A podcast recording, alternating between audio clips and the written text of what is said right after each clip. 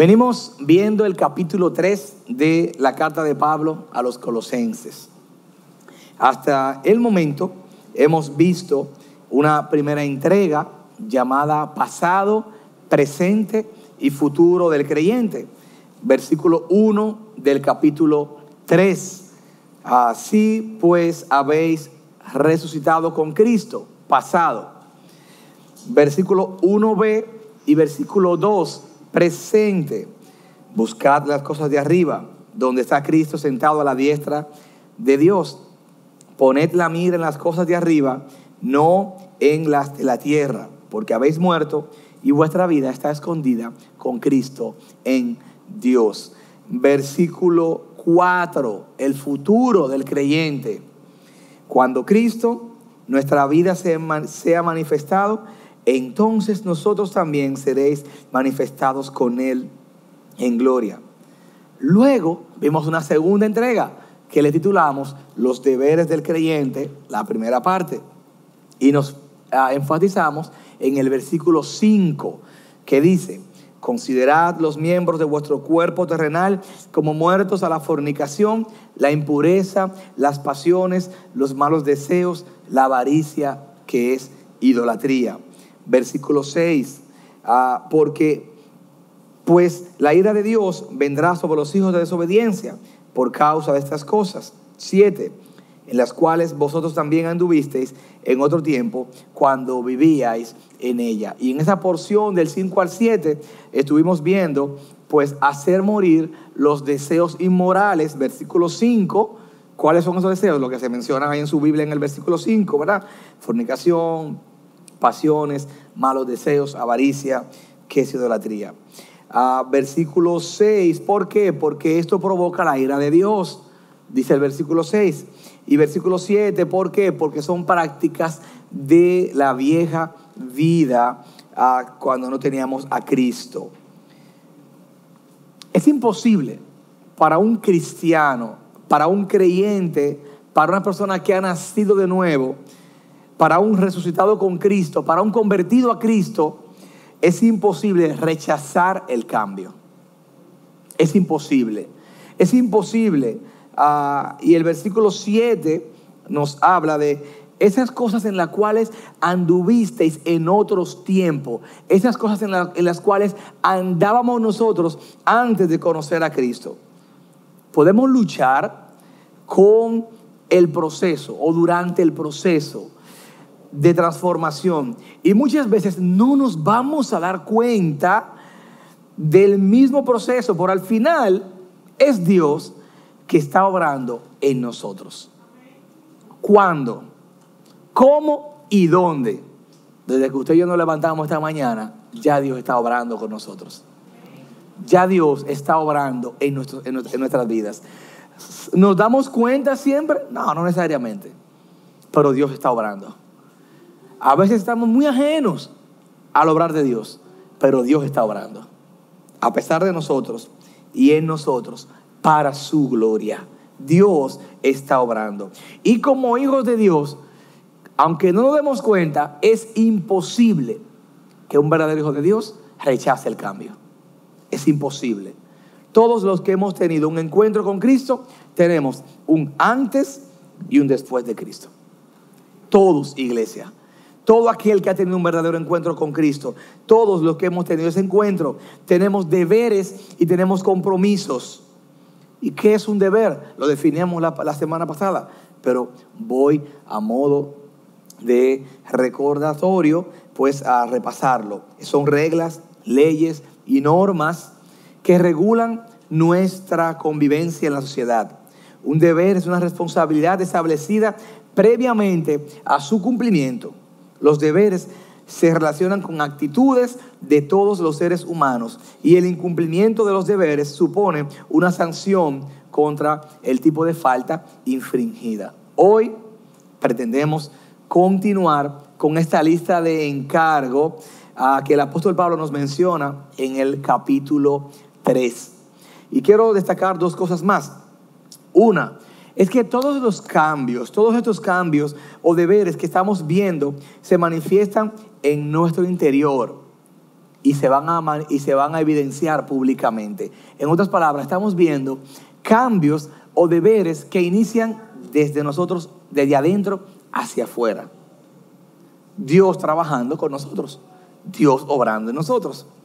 Número dos, que todos estos deberes deben ser asumidos desde una perspectiva de la verdad absoluta de la palabra de Dios. Y quiero hacer enfático, quiero ser enfático con esto. La semana pasada le contaba una ocasión en la cual conversaba con mi hijo. Le hacía una pregunta buscando en él afirmar el valor de la verdad absoluta. Por ejemplo, ¿de qué color es esa silla? Le preguntaba yo, era, era otro tipo de pregunta, pero tenía que ver con color. Azul. Y si la mayoría de personas dicen que es roja, ¿qué es? Azul. Y si mil personas dicen que es roja, ¿qué es? Azul. Y si todo el mundo alrededor de ti, todo el mundo dice que es roja, ¿qué color es? Y él me dice, roja. Ciertamente, la presión de la mayoría puede afectar nuestro concepto de la verdad. Pero la verdad es absoluta porque la palabra de Dios lo dice, no porque lo diga la mayoría. Amén, iglesia. Es importante esto. Si algo es verdad, es verdad porque es palabra del Señor y tiene que ver con la palabra de Dios. Porque la mayoría de gente está ahora mismo diciendo cosas en nombre de que eso es verdad, pero la palabra de Dios se contradice con la palabra de Dios. Entonces, yo quiero hacer esta, esta aclaratoria porque los deberes que Pablo nos está mencionando en el capítulo 3 de Colosenses, ante la verdad de, la, de la mayoría, puede que no. Hablar de fornicación como un pecado, donde todo el mundo hace eso. No, porque usted vive en otro mundo. Hablar de mentira, donde todo el mundo miente. No, porque usted está en otro, en otro planeta. No, es que mi, mi punto de partida no es lo que la mayoría está diciendo, es lo que la palabra de Dios dice. Y yo quiero que estemos claros con eso, porque aquí estamos predicando la palabra de Dios. Y como creyentes, tenemos un catálogo de, de punto de partida, que es la palabra de Dios. Amén, iglesia. Amén. Es importante eso, es importante. Habiendo aclarado eso, yo quiero invitarle a que leamos juntos Colosenses 3, desde el 1 desde el versículo 1 hasta el versículo 11. 11. Y dice así la palabra de Dios. Si pues habéis resucitado con Cristo, buscad las cosas de arriba, donde está Cristo sentado a la diestra de Dios. Poned la mira en las cosas de arriba, no en las de la tierra, porque habéis muerto y vuestra vida está escondida con Cristo en Dios. Cuando Cristo nuestra vida se ha manifestado, entonces vosotros también seréis manifestados con Él en gloria. Versículo 5. Por tanto, considerad los miembros de vuestro cuerpo terrenal como muertos a la fornicación, la impureza, las pasiones, los malos deseos y la avaricia que es idolatría. Pues la ira de Dios vendrá sobre los hijos de desobediencia por causa de estas cosas, en las cuales vosotros también anduvisteis en otros tiempos cuando vivíais en ella. Versículo 8, que es el punto de partida de hoy.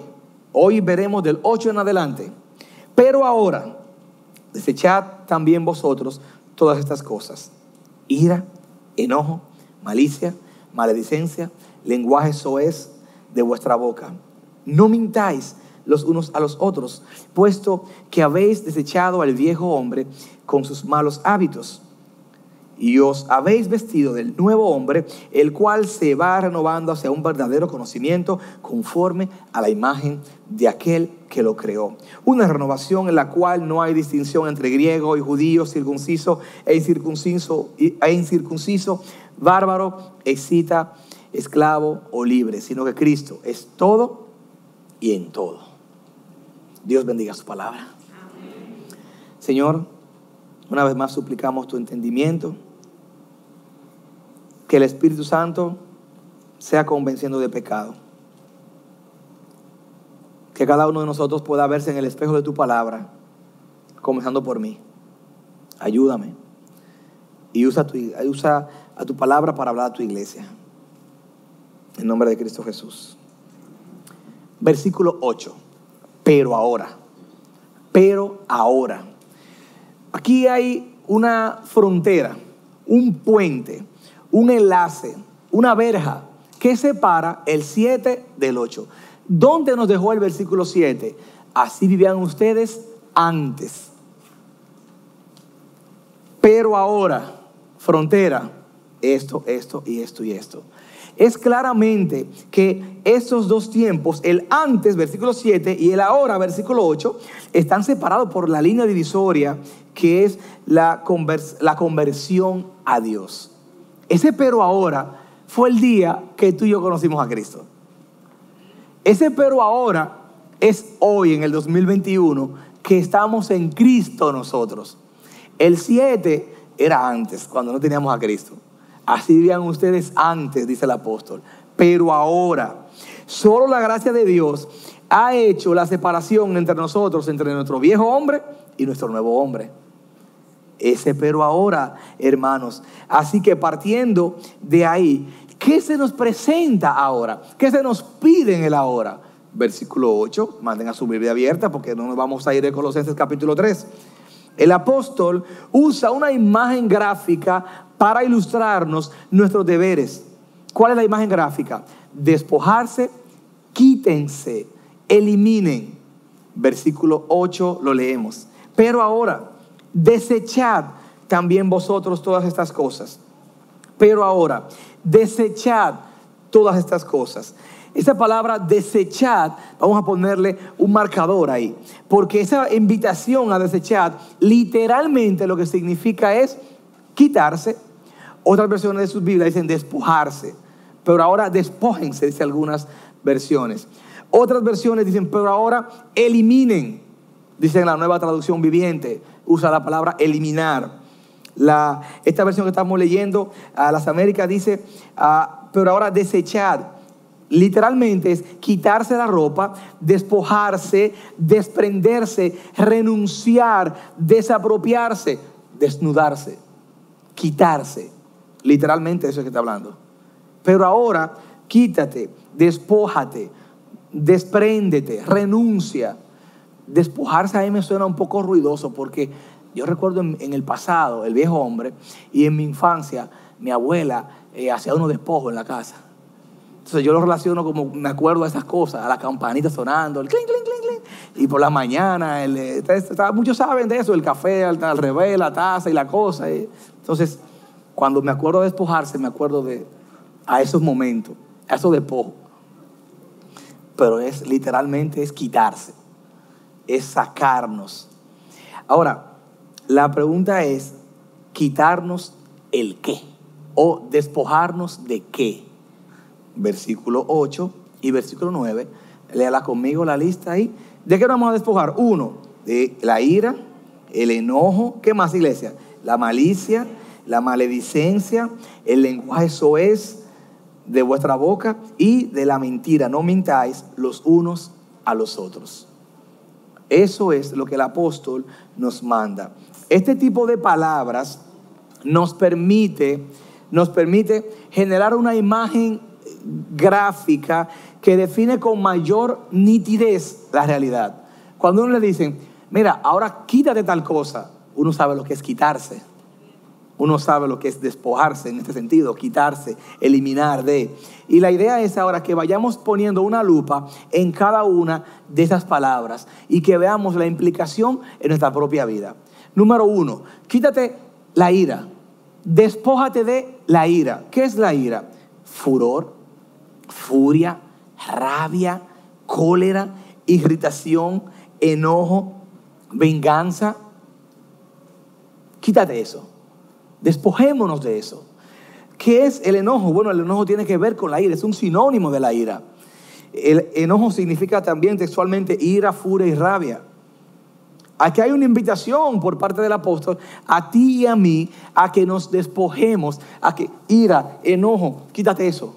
Sácate eso, sácate eso. Cuando la ira se adueña del hombre, es generalmente una manifestación de la, de la, naturaleza pecaminosa del hombre que monta en cólera y queda patente la desaprobación de Dios hacia ella y hacia sus efectos. Esa ira pecaminosa, esa ira pecaminosa, la ira en el hombre, hermanos, es pecaminosa es pecaminosa en cuanto es fruto o por cuanto es fruto de la naturaleza caída de ese viejo hombre, de su egoísmo. Por la ira, por la ira, el hombre puede llegar a perder el dominio propio, cosa que Dios detesta. ¿Cuántas veces uno por ira eh, actúa de una manera vergonzosa? No mire a otro. No diga, sí, yo conozco una gente. No, no, yo. ¿Cuántas veces uno por la ira, por el enojo, actúa de una manera vergonzosa? Número uno, deshonrando a Dios. Y dos, afectando al prójimo. En nombre de esa cólera que a uno se le, se le entra eh, adentro, ¿verdad? El creyente es exhortado, nosotros los hijos de Dios somos exhortados a ser sobrio, lo cual implica evidentemente sobriedad en nuestra manera de actuar. Sobriedad en nuestra manera de actuar. Y implica también el dominio de nuestras emociones. ¿Qué nos ha dejado Dios para eso? El fruto del Espíritu, la templanza, el dominio propio. Ay, mi hermano, te lo pone fácil. Usted hablaba, no, mi hermano, si usted me conociera, orara más por mí. El dominio propio, el llamado a ser sobrios. Tito 2.12, enseñándos que negando la impiedad y los deseos mundanos, vivamos en este mundo sobria, justa y piadosamente. Sobria, justa y piadosamente vivamos en este mundo. Primera de Pedro 4, 7. Mas el fin de todas las cosas se acerca. Sed prudentes y de espíritu sobrio para la oración. Primera de Pedro 5, 8. Sed de espíritu sobrio. Estad alerta. Vuestro adversario, el diablo, anda al acecho como león rugiente buscando a quien devorar. Sed de espíritu sobrio. Eso es lo contrario a andar airado, a andar enojado. Entonces el apóstol nos invita a quitarnos, a despojarnos de esa ira y de ese enojo. También nos invita a despojarnos de la malicia y de la maledicencia. Malicia, de la maldad, de problemas, nombre con el que se designa la maldad perversa. La malicia es la maldad perversa. La maledicencia es injuria, es calumnia, es blasfemia. Eso es maledicencia. Y el apóstol también nos invita a quitarnos la malicia, la maledicencia, a despojarnos de eso.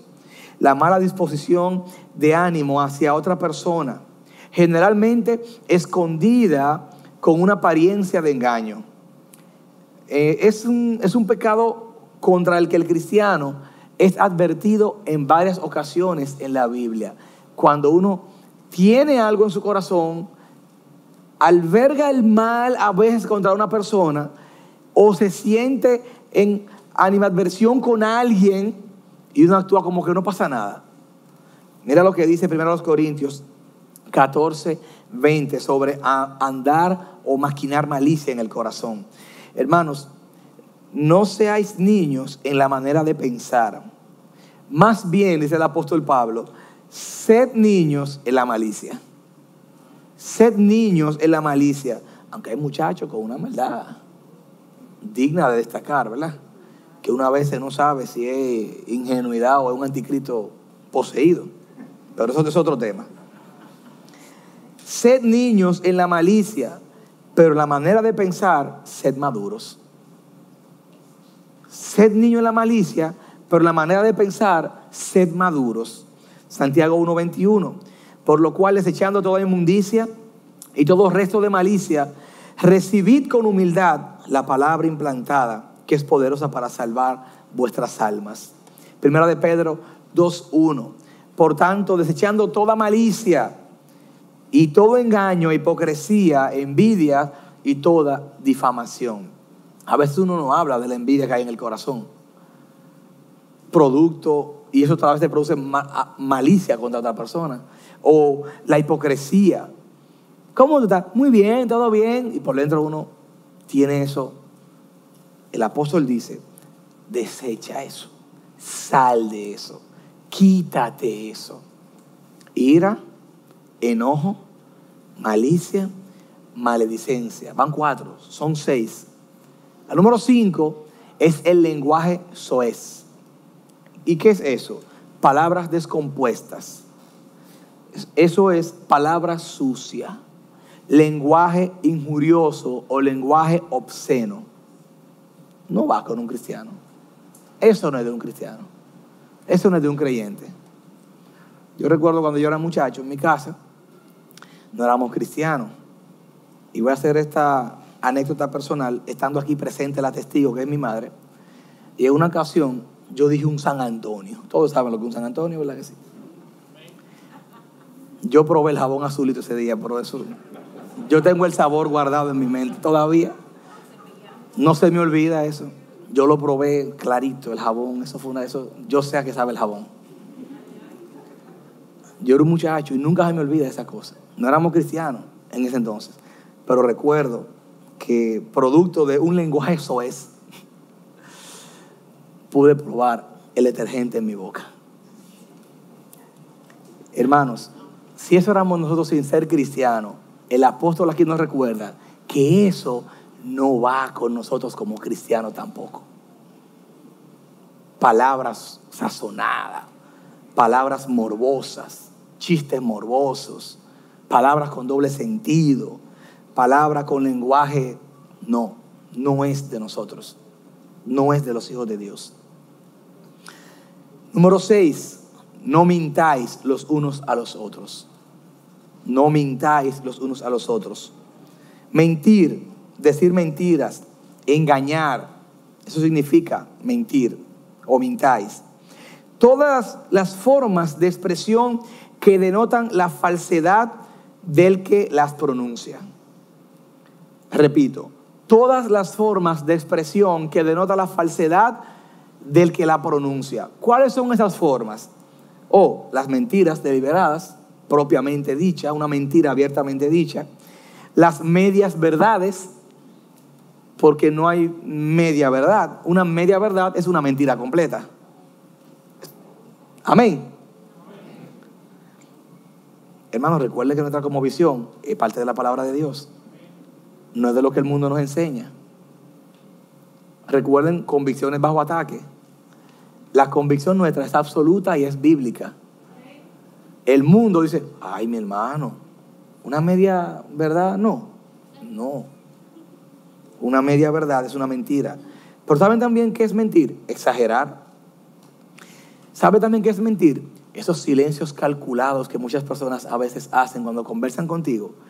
Y es buscando a veces maquinar, porque mentir denota toda expresión de falsedad de quien se pronuncia una expresión de falsedad, hasta un silencio. Un silencio, pero dime algo. Pero no tiene nada que decir.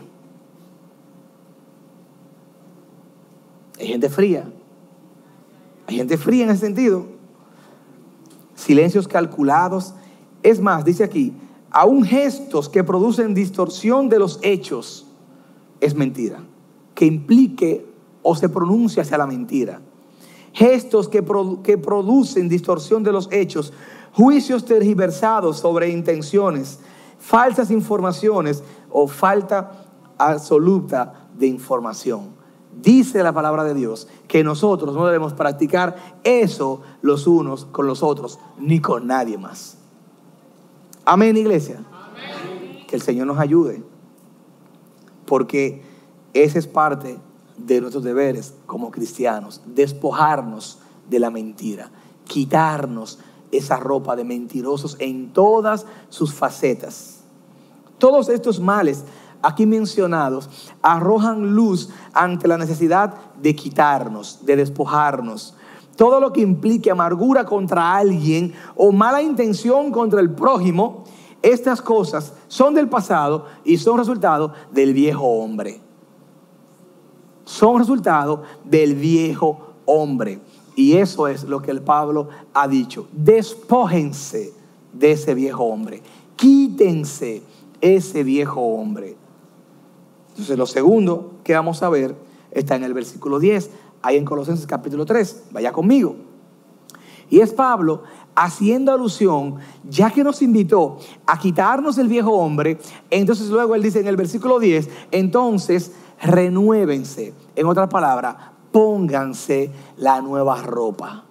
Pónganse ese vestuario, un vestuario limpio. Versículo 10, y os habéis vestido de quién? Del nuevo hombre, el cual se va renovando hacia un verdadero conocimiento conforme a la imagen de aquel que lo creó una renovación en la cual no hay distinción entre griego y judío, circunciso e incircunciso, bárbaro, escita, esclavo o libre, sino que Cristo es todo y en todo. Hermanos, la palabra de Dios en múltiples ocasiones utiliza ah, el significado o, el concepto de vestuario limpio, de ropa limpia, con un significado especial delante de Dios. Mira, el primer ejemplo que vemos de un vestuario nuevo es cuando Dios viste a Adán y a Eva que sale del huerto. Dios le pone ropas a ellos, Dios los viste. Y fíjense que ellos vivían desnudos, pasado. En la nueva forma de vida, producto del pecado, Dios lo viste. Es como también marcando un precedente a partir de ahora. José está en Génesis capítulo 41, versículo 14, está en la cárcel. Y Faraón lo llama a buscar, lo manda a buscar para que le descifre el sueño. Y dice la Biblia que a Josué se le vistió con la ropa apropiada para presentarse delante de Faraón. En Éxodo capítulo 19, versículos 10 y 11, Dios saca al pueblo hebreo de Israel. Ya están en ese momento cuando salen, cuando están fuera. Y resulta que Dios habla con Moisés y le dice, mira, yo voy a hacer esta nación una nación grande. Si ellos se llevan de lo que yo estoy, de mí, estoy parafraseándolo para, para avanzar y para que me entiendan. Y Dios le dice, ve a hablar con ellos si están dispuestos a asumir compromiso conmigo. Moisés va a hablar con el pueblo. Y el pueblo dice, sí, dile a Dios que sí, que haremos todo lo que Él diga. Moisés va donde Dios, dicen ellos que sí. Dios le dice, dile que en tres días los voy a visitar, que todos se laven y cambien sus ropas. Interesante. Es interesante esto. En Levítico capítulo 6, versículo 1, los sacerdotes debían de cambiar sus vestiduras a la hora de ofrecer sacrificio al Señor. Ahora, a la hora de ofrecer, de ofrecer holocaustos. Entonces, hay muchos ejemplos en la palabra de Dios donde el cambio de vestidura tiene un significado especial o particular. Y en el Nuevo Testamento vemos aquí como Pablo usa ese lenguaje desvístanse del viejo hombre, pero ahora vístanse del nuevo hombre. Despójense y después dice, renuévense del nuevo hombre. Versículo 10, si lo puedes leer conmigo, versículo 10 y versículo 11 de Colosenses 3. Y os habéis vestido del nuevo hombre, el cual se va renovando hacia un verdadero conocimiento conforme a la imagen de aquel que lo creó una renovación en la cual no hay distinción entre griego y judío, circunciso e incircunciso, bárbaro, escita, esclavo o libre, sino que Cristo es todo y en todo. Versículo 10b. Después de despojarse, Pablo dice, una, el cual se va renovando hacia un verdadero conocimiento conforme a la imagen de aquel que lo creó. Es una renovación constante. Es la misma raíz de la conjugación verbal que Pablo usa en Romanos 12 cuando él dice, transformaos por medio de la renovación de vuestro entendimiento, Romanos 12, 2. Una renovación constante. Vestirlo del nuevo hombre no es una acción de un día. No fue que usted vino a Cristo y ya. Yo recuerdo cuando conocí a Cristo, tenía 16 años, y en una comparación con el pastor le preguntaba, le decía, tiene que ser un poco más que ir a la iglesia los domingos y sentarme en una silla. En ese entonces sentarme en un banco. Él me decía, ¿cómo así? Le decía, o sea, ya yo conocí a Cristo, pero tiene que ser más que eso, en el sentido de ya Cristo murió por mis pecados, yo le entregué mi vida a Él y yo voy a pasar mi vida entera viniendo los domingos solo a la iglesia, sentarme en una silla y salir por aquí y ya. Claro, es mucho más que eso. Es mucho más que eso. Es una renovación constante. Es una máquina que va haciendo un engranaje y no para. Y no para. Nuestra renovación delante del Señor no es que yo conocí al Señor, yo me vestí del nuevo hombre y se acabó. No, es que al vestirnos del nuevo hombre es un asunto constante, es un presente continuo en el camino, diariamente. En otras palabras, no es que ya yo me gradué de ser cristiano o de yo conocer a Dios. No, yo he escuchado personas que dicen, yo tengo toda mi vida en la iglesia, yo me sé todo eso. No, ese no sabe nada. El que piense así y el que habla así no sabe nada. Porque nosotros, la palabra que él dice que conoce, nos enseña que nosotros no tenemos un límite para decir, eh, me gradué del conocimiento de Dios. Aquí tengo un diploma, un certificado de conocimiento de Dios. Usted leyó un libro que se llama El conocimiento de Dios. Pero no es que en la vida cristiana usted dice, ya yo hice la meta, una iglesia viva, es qué, es ser, una maestría en teología, el seminario, ya yo me gradué de, de, de no. O que digamos, wow, eh, yo sí sé de Dios. No, hermanos. Dice el mismo apóstol Pablo a los romanos, oh sabiduría y, el, y del conocimiento de Dios, cuán insondable insondable. Es la imagen de ese marino que tira una sonda para buscar profundidad en el fondo del mar y no la encuentra. Cuando se habla de Dios, usted tira el ancla a ver hasta dónde va, dónde va a agarrar y no se acaba el hilo, hermanos. Se acaba la soga y no, no encontramos cuando hablamos de Dios. Es muy es infinito, es, es muy profundo. Es muy profundo. Entonces, si es un conocimiento constante de Dios, ¿cuál sería la medida entonces? El apóstol Pablo intentó responder eso en Efesios capítulo 4. Y él dijo en el versículo 13 del capítulo 4, hasta que todos lleguemos a la unidad de la fe y del conocimiento pleno del Hijo de Dios, a la condición de un hombre maduro, a la medida de la estatura de la plenitud de Cristo. La medida de la estatura y la plenitud de Cristo. Eso me da como el día de mi muerte o el día que Cristo venga. Como que no le encuentro humanamente hablando una longitud de medida, una unidad de medida. ¿De aquí a dónde es eso? De aquí a dónde yo puedo decir, ya sí, ya sí. Y yo he visto personas con muchos años en la fe y con poco crecimiento espiritual. Y he visto otros con poco tiempo en la fe y con mucho crecimiento espiritual. Entonces, el crecimiento no lo dan los años en la fe. El crecimiento lo da en la medida que nos zambullimos en la palabra de Dios. En la medida que vamos conociendo a Dios en la experiencia completa, diaria. Esa renovación nunca se detiene, hermanos, nunca se detiene. ¿Por qué? Porque el viejo hombre es precisamente la estampa del ser humano caído a causa del pecado del el primer hombre, que fue Adán. Ese es el viejo hombre. Pero nosotros morimos a ese viejo hombre cuando venimos a Cristo. Y el nuevo hombre hace referencia a la nueva naturaleza que es la nueva creación en el ser humano. ¿Cuándo? O salvo por gracia. Cuando venimos a Cristo, ahora usted y yo estamos en el nuevo hombre. Y ese es ese nuevo hombre que el apóstol dijo en 2 Corintios 5, 17, de modo que si alguno está en Cristo, nueva criatura es. Las cosas viejas pasaron, he aquí todas son hechas nuevas. Ese es el nuevo hombre, una renovación constante. Usted y yo estamos aprendiendo del Señor hoy, en la tarde, mañana, la semana pasada y la semana que viene. Estamos aprendiendo del Señor, estamos caminando con el Señor. Ahora, esa renovación de ese nuevo hombre sobrepasa todos los límites. Y con esto vamos a terminar.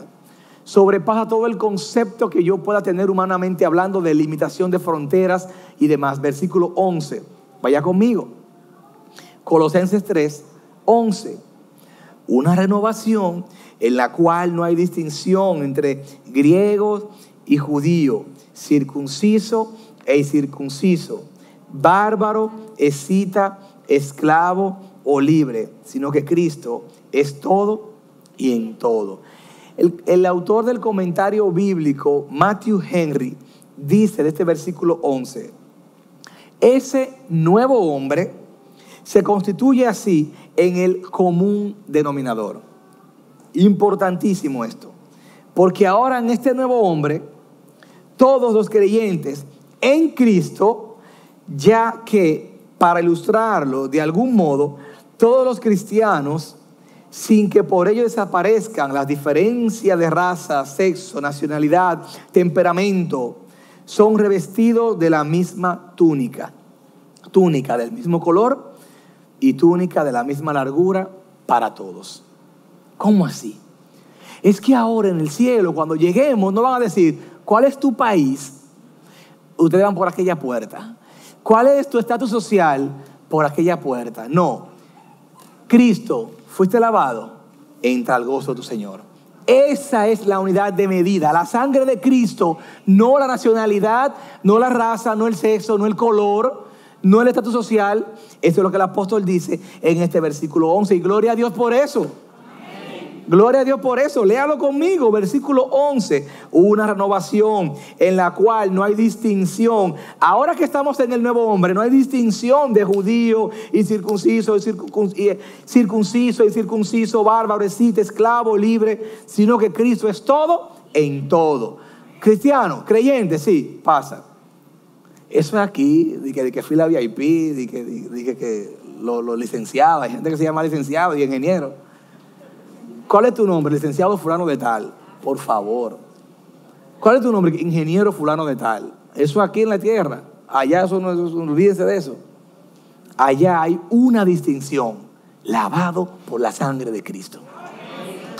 Una sola. Gloria al Señor por eso. Sigo citando al autor Matthew Henry. En este versículo Pablo llega a describir no solo la diferencia que existe en cuanto a raza, religión, sino que también las que había entre, las distintas culturas.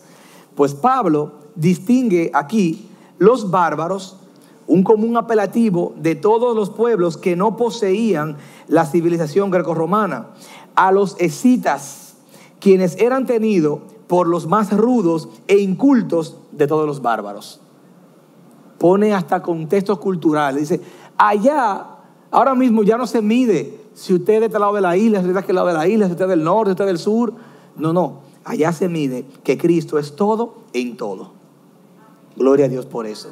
En otras palabras, no quiere decir que hayan desaparecido las diferentes razas o naciones, o sexo, o color. No. Sino que ahora mismo en esta renovación no hay distinción en cuanto a la salvación eterna. Nuestro carnet dice, lavado por la sangre de Cristo. Nuestro pasaporte dice, lavado por la sangre de Cristo. Eso es lo que va a garantizar la entrada a la gloria eterna. ¿Está sellado tu vida en ese sentido? ¿Está sellado tu corazón en esa renovación del nuevo hombre? Todos somos creados por Dios. Pero los que tienen a Cristo tienen esa renovación de pasar de ser creación a ser hijos. Hermanos, vamos a dejarlo hasta aquí por hoy. Pero esto nos debe llevar a la reflexión. ¿Cuáles son nuestros deberes como cristianos? Pero ya Aquí la carga no es si sabemos cuáles son nuestros deberes. La, la carga es cómo le estamos cumpliendo. Esa es la carga ahora.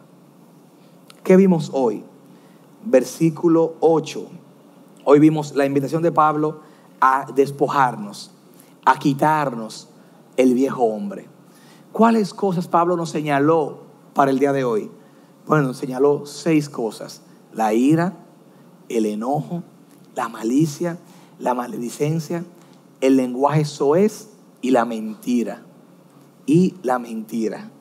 Luego el apóstol nos invitó en el versículo 10 y en el versículo 11 a ponernos la nueva vestidura, a ponernos la nueva vestidura. Esta nueva vestidura veíamos entonces que se renueva constantemente. Yo voy conociendo al Señor cada vez más día a día, día a día, versículo 10, la segunda parte. Y veíamos que esa renovación no tiene límites, no hay culturas, no hay sexo, no hay color, no hay raza para decir esto sí y esto no. Ahora tenemos un nombre y es que somos lavados por la sangre de Cristo. Si usted va conmigo a Colosenses 3, si usted va conmigo a Colosenses 3, pues desde el versículo 5 en adelante podemos repasar las invitaciones de Pablo para poder responder cuáles son nuestros deberes. ¿Cuáles son nuestros deberes? Y yo quiero que lo leamos juntos. Versículo 5. Bueno, el primer deber que vimos la semana antepasada fue que debemos hacer morir los deseos inmorales. Juntos leamos el versículo 5. Considerad, todos juntos, considerad los miembros de vuestro cuerpo terrenal como muertos a la fornicación, la impureza, las pasiones y los malos deseos y la avaricia que es idolatría. ¿Por qué yo debo de morir a esos malos deseos? Versículo 6, porque esto provoca la ira de Dios. Leemos juntos el versículo 6. Pues la ira de Dios vendrá sobre los hijos de desobediencia por causa de estas cosas. ¿Por qué más yo debo de morir a los deseos inmorales? Versículo 7, lo leemos juntos todos. En la cual vosotros anduvisteis en otro tiempo cuando vivíais en ella, porque es una práctica de la vieja vida, del pasado. Pero Pablo dice entonces, pero ahora, pero ahora. Entonces, versículo 8, ¿cuál es otro deber? Bueno, tengo el deber de despojarme, de quitarme la vieja ropa, despojarme del viejo hombre. Versículo 8, lo leemos todos juntos. Pero ahora, desechad también vosotros todas estas cosas, ira, enojo, malicia, maledicencia, lenguaje soez de vuestra boca. Nueve, no mintáis los unos a los otros, puesto que habéis desechado al viejo hombre conforme a sus malos hábitos. ¿Qué más? Bueno, versículo 10, la invitación a ponernos, a renovarnos. Versículo 10 y versículo 11, dice el versículo 10, y os habéis vestido del nuevo hombre, el cual se va renovando hacia un verdadero conocimiento, conforme a la imagen de aquel que lo creó. Una renovación que es constante, versículo 11, una renovación en la cual no hay distinción entre griegos y judíos, circunciso es circunciso, bárbaro es cita, esclavo o libre, sino que Cristo es todo y en todo.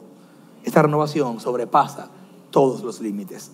La semana que me toque otra vez predicar, pues vamos a seguir viendo este capítulo 3 y a seguir viendo cuáles son los deberes nuestros como cristianos. Ahora, para terminar, la pregunta es, ¿cómo estamos nosotros cumpliendo nuestra vida cristiana ante los deberes que nos corresponde delante de Dios? Al salir por estas puertas, comienza ese examen. Al salir por estas puertas, comienza la práctica. Esta fue la clase teórica. Padre, ayúdanos a practicar correctamente la fe. A no solamente ser oidores, sino ser hacedores. Líbranos de la fornicación, de la inmundicia. Líbranos de la mentira, de la ira, del engaño, de la malicia, del lenguaje soez Líbranos, Señor. Y permítanos que al salir de aquí podamos vivir la lucha contra la carne, contra el viejo hombre, a partir de la renovación constante del nuevo hombre. Para gloria tuya, para agradarte a ti, para que tú crezcas, para yo ser igual que tú cada día, Señor. Ayúdanos a ser los cristianos que tú quieres que seamos, para así ser la iglesia que tú quieres que seamos.